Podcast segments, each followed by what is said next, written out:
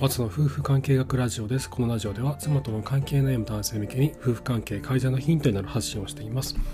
えー、いかがお過ごしでしょうか？お元気ですか？なんかすごい最近暑くなりましたね。もう今日とか桜が満開で もうすごい綺麗ですね。あの僕今日妻と一緒に桜を見に行ったんですよ。お昼時間にちょっと時間があったので 近くにすごい綺麗なところがあるんで人で散歩をしていろいろと話をしてたんですけどやっぱりこう話をねするその内容っていうのがねあの以前2人で一緒に行った桜の の花見の話なんですよね。子供が生まれる前に行った花見の話とかその時にあの一緒にこうビール飲んであの花見したよねとかあそこの川沿いをよく歩いたよねとかね、子供妊娠してる時にもあそこに行ったねとかっていう話をですねもういろいろとねこう途切れなく出てくるんですよ。やっぱりこの共通の思い出というのが2人の関係というのを強くしていくんだなっていうのをすごく強く感じました。でこれはあの昨日お話前回お話した第50話「妻と楽しむエンタメの選び方パート2」でもお話したんですけどこの2人がいつまでもこの思い出として語り合えるようなものを2人が一緒に経験するっていうのはやっぱり後々のねこう何年経っても何年何十年経った後でも2人がいつまでもこう思い返して話をできてあの2人の絆を確かめることができるってことなので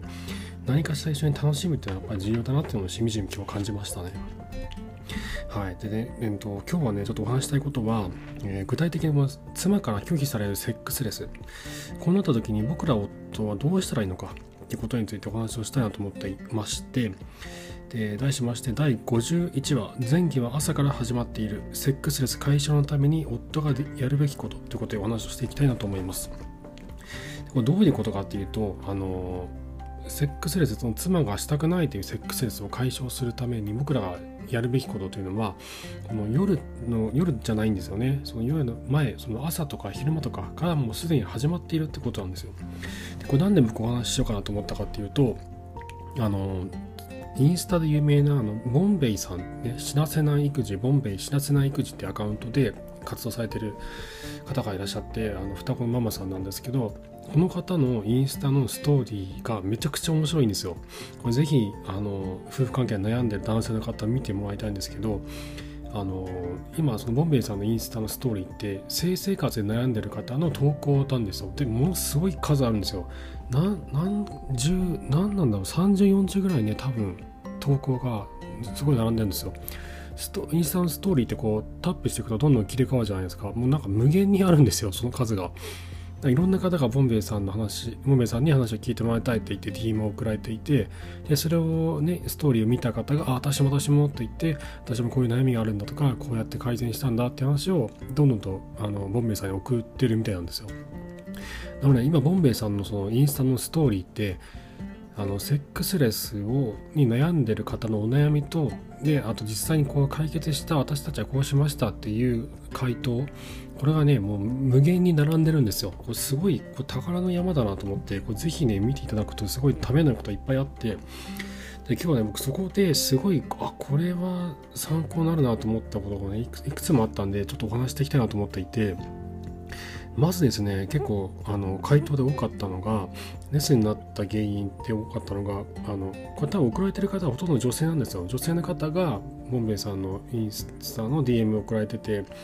で子供が増えるにつれて性欲が減退したって方がね結構多いんですよ。1人目の時はまあそうでもなかったと。で2人目が生まれて若干減ってきたと。で3人目になったらもうなんか全然なくなっちゃいましたみたいな。っていう人が結構多くてあこれは多分なんか医学的な根拠あるんじゃないのかなって思うんですよね。子供が増えるにつれて性欲が減退する。でこれ体のその身体的な問題だけでなくて家事や育児っていう負担もね子供の数が増えるにつれてもう相対的に上がっていくわけなんですよ。どんどん上がっていくんですよね。多分その辺も影響してると思うんですよね。あとねそれに関して言うと家事育児が忙しすぎて夜はライフゼロですっていう方も結構いらっしゃってもうねこれまあ多分そうだろうなと思っていたんですけど多分これ結構大きな理由ですよね。もう忙しすぎてそんな気ないよと。そんなもう気力ない体力もないっていう方本当に多かったですね。あと過去にこうしたくないのに無理やりされてそれがトラウマであの妻夫からのそういったアプローチから逃げ続けているって方もいらっしゃってああなるほどなって思いましたね。あと痛いと面倒くさく面倒くさい。で子供が起きるからすごく気になって嫌だ。だけどイチャイチャしたいって方もいらっしゃってあそうなんだ。そういう感情もあるんだなって。嫌なんだけど痛いし面倒くさいしもう子供に見られたらね困っちゃうしでね。だけど夫とイチャイチャしたいっていう気持ちがある。あ女性でもそういう気持ちあるんだなっていうのがねすごい読んでて参考になったんですよね。あとあの性生活は普段の旦那の行動次第と書かれてる方もいらっしゃってこれ名言だなと思ったんですよね。その実際にこのセックスに至るかどうかできるかどうかっていうのは普段の旦那の行動によって決まるんだと。であの掃除や洗濯などをこの普段からちゃんとしてくれているかどうかとにご飯をね作るの大変だったら作り置きの方を作ってくれてるかとかでこういったことから、えー、生活があの遅れるかどうかが決まってくるつまりこの前儀は朝から始まっているというのはまさにこのことで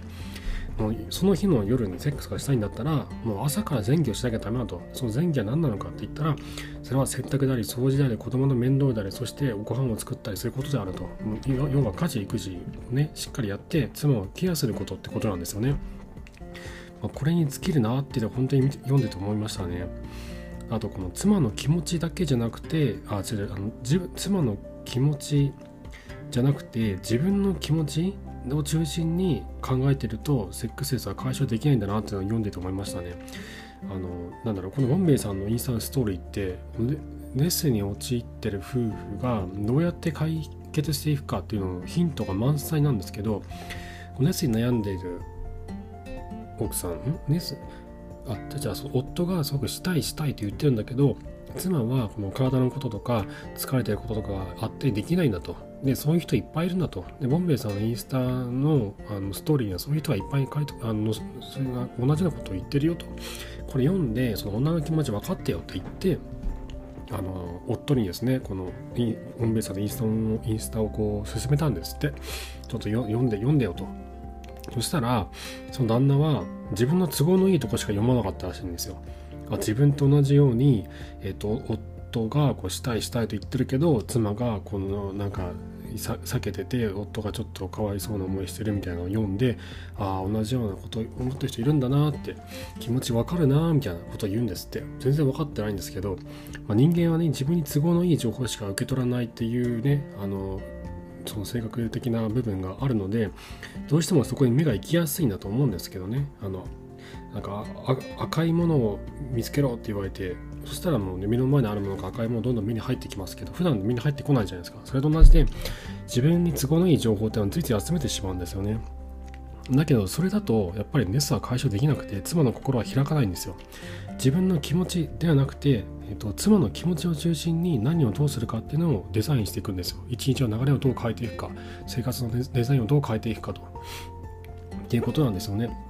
でやっぱりこの性生活は普段の旦那の行動次第いやこれ名言だなと思いましたね前儀は朝から始まっているっていうのはまさにそうだなっていうふうに感じていて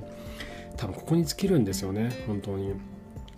な多分ねこれをね見る読んで自分の家庭にこう近いそのボンベイさんのインスタのあのストーリーを読んで自分の家庭に近い人たちのねどうやって解決したかって読んでいくとただそれだけで結構解決しやすくなるなと思いましたね。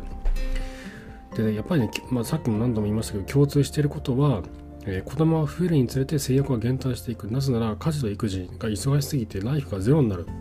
で無理やりされた経験とか無理やりアプローチされるとそれだけでも嫌になってトラウマになるでこれはね多分結構ほとんどの女性がそう思ってると思うんですよ。ってことはこう解決するのも結構簡単なんですよ。それをねあの解消していけばいいのでもう答えが分かってるじゃないですか。もうだダメな答えが分かってるのでじゃあそれをこう解消するような行動をとっていけばいいだけですよね。家事育児が忙しすぎてもライフがゼロになってると。でしたら、えー、妻が心の余裕が持てるように母から女へとスイッチが変われるように洗濯や掃除えーと、あとは料理とかそういったことをこちらからどんどん率先して行っていくもしくは外注に出すっていうのもありですよね。あのなんだろうこれ都会の方でやってるあのサービスなのかシェフレストランのシェフが、えーと、冷蔵庫の中のものを使って1週間のおかずを全部作ってくれる作り置きしてくれるっていうサービスもあるんですって。とかあとうちの場合よし系っていう宅配を頼んでてあの10分ぐらいで料理が作れるキットが届くんですねでそれを使ってます昔はあの子供が生まれたばっかりの時双子だったんですけど上の子たちが生まれたばっかりの時にはあの生協の冷凍の宅食を頼んでたんですよ。でおかずが全部冷凍されててチンするだけっていうのを頼んでてそれをねあの結構何ヶ月間か頼んでて助かりましたね。ご飯作る必要ないのでただね美味しくなかったんですよね。ね生協が美味しくないのかもしれない。でなのでその吉家で同じような冷凍のやつがあるんで今だったらもし今僕が僕のねあのなんだろう子供たちが0歳とか1歳とか生まれたばっかりの0歳とかねあと1歳とか、まあ、2歳になってないぐらいかな。だとしたらこれ頼みますね僕だったら。宅食あの今今の吉家がね結構いいなと分かったんで吉家の冷凍のご飯あれおかずだけなんでご飯はあの炊いとけばいいので冷凍のおかずをの弁当を頼みますねきっと。で残ったらね冷凍しとけばいいだけなので楽なので今だったらそれやりますね。でもねそういったねちょっとした生活の中の妻がこう楽になるような改善をこう見つけてそれをどんどんとこう改善していくその繰り返しによって妻の心って母から女へとこう変わっていきやすくなると思うんですよ。妻から解放する母から母であることから解放する妻であることから解放するってまさにそういったことの繰り返しなんだろうなっていうふうに思うんですはいということで今日は、え、前儀は朝から始まっているセックスレス解消のために夫がやるべきことということでお話をさせていただきましたまああれですねそのボンベイさんのインスタのえーと、ストーリーぜひ見てください。これすごく参考参考なんでめ、めちゃくちゃ投稿数多いんでびっくりしますけどね。あれな、50件以上あるんじゃないのかな？多分1回で上げてる量が50件以上あるんで、24時間で消えちゃうじゃないですか、あれって。多分ね、ものすごい数をね、どんどんどんどん追加してるんですよ。いつまでやられるかもちょっとわからないので、今のうちにこう見て、女性の気持ちというのをすごくあれ理解できるようになるので、すごいおすすめです。ボンベイ知らせない育児っていうアカウントでやられてますので、あの、ボンベイインスタで検索するとトップに出てくるので、そこから飛んでもらうとすぐいけると思います。はい。えー、ということで、妻と関係のある方の参考になれば幸いです。と質問箱の方でご質問、お悩みなど募集してますので、えーね、ちょっとお聞きしたいことがある方はぜひご利用ください。あと、妻との関係改善に向けて進む道というのは本当にこう真っ暗な暗闇の中を歩いていくようなものなので、こう前をこう指し示してくれる人が僕は欲しかったんですよね。当時はそれがいなかったので、えーと、自分でいろいろ調べながら進んでいったんですけども今だったら僕はそのそそのような存在になれると思っていますので妻との関係に悩んでいる方はぜひあのご連絡ください。ノートのノートのサークル機能を使って、えー、初の夫婦関係オンラインカウンセリング松明という名前で、えー、カウンセリングを行っています。一緒に関係改善に向けて伴走していきましょう。はい、えー、最後まで聞いてくださいまして、えー、ありがとうございました。それではまた。